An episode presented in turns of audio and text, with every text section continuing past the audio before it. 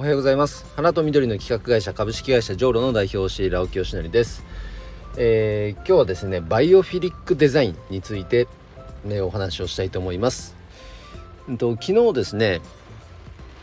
昨日？ん？6月21日にですねあのオンライン勉強会であのお客様の心をつかむ店舗作りの秘訣の第3弾あのビジュアルマーチャンダイジングについてえーと、勉強会がありまして、まあ、僕も、まあ、コーディネーターであり一受講生として勉強会の様子を、まあ、聞かせていただいたんですがあの、まあ、参加者がお花屋さんとかね植物周りの方が多かったので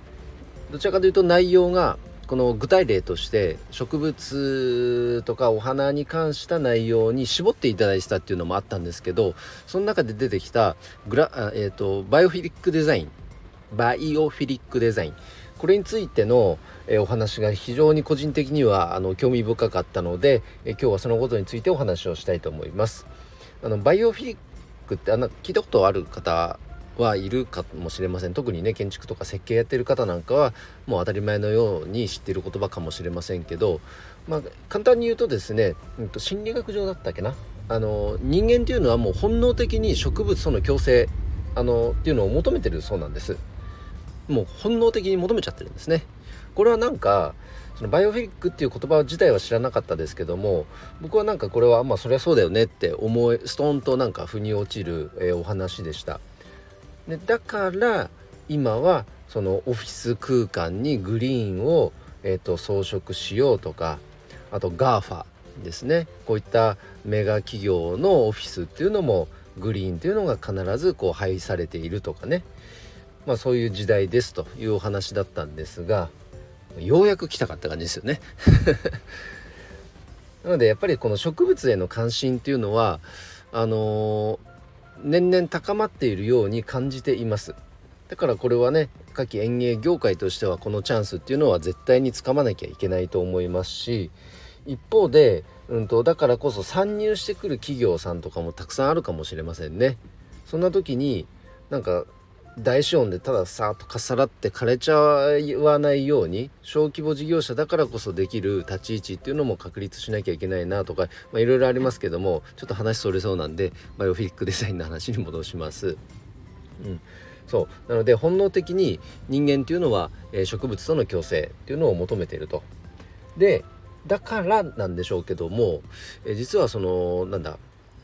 えっ、ー、とクリエイティブの世界でなんかある大学の研究結果があるみたいでえーと、植物がある空間自然ですか自然自然ですね人工的なものではなくて本当に自然環境の中でそのクリエイティブな作業をするとそのクリエイティビティが50%増加するというデータがどうやらあるそうなんです。へえでも50%も増加するんですか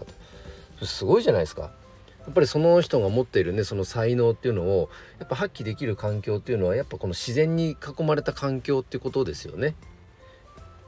ということであればそれが本当にそうなのであればもうクリエイターは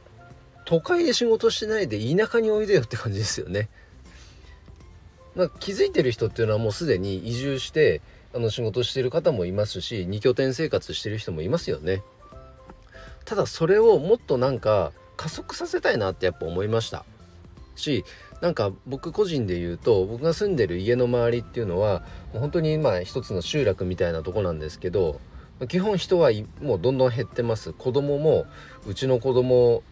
一番例えば下の息子3歳の息子になるんですが同い年の子なんていないですしね。男の子もいない。そういった集落なんですよ。で多分近い将来通ってる小学校も統合になることがほぼほぼ多分硬いんじゃないかなとかそういうもう地域なんですねだから人口が増えるってことはもうどこの地域も日本全国ねなかなか望めないのであの遊牧民みたいにいろんなところに移動して生活するっていう人は、まあ、一方で増えていくんじゃないかと。でその時の一つとして僕みたいな住んでるエリアで、まあ、自然は、まあ、ありますからで家もありますから そこを有効活用していただくようなね仕掛けっていうのはやっぱりなんかやっていきたいですよね。でその特典としてその地域で採れる農産物とか、えお米どうぞ食べてくださいとか ね。あのねその多拠点生活のプラットフォームサービスみたいなのもすでにありますけどもああいったサービスってやっぱ素晴らしいなと思いますね。で自分のこのやっぱり世界も広がるじゃないですか。いろんなところに行くと。その一つとして僕が住んでる地域もなんかうまく活用していただけるようなね場所にしたいなっていうのはやっぱりすごく感じますよね。うん。でバイオフィリックデザインそのバイオフィリックって考え方とすごくなんかそこは紐づきました。はい。なのでえ、ー、とまあ今日結論的には何かっていうそのまとめみたいな話はないですけどバイオフィリックという言葉をね是非皆さんにもシェアしたかったのでお話しさせていただきました。是非この無機質な環境でお仕事してる方がいたら是非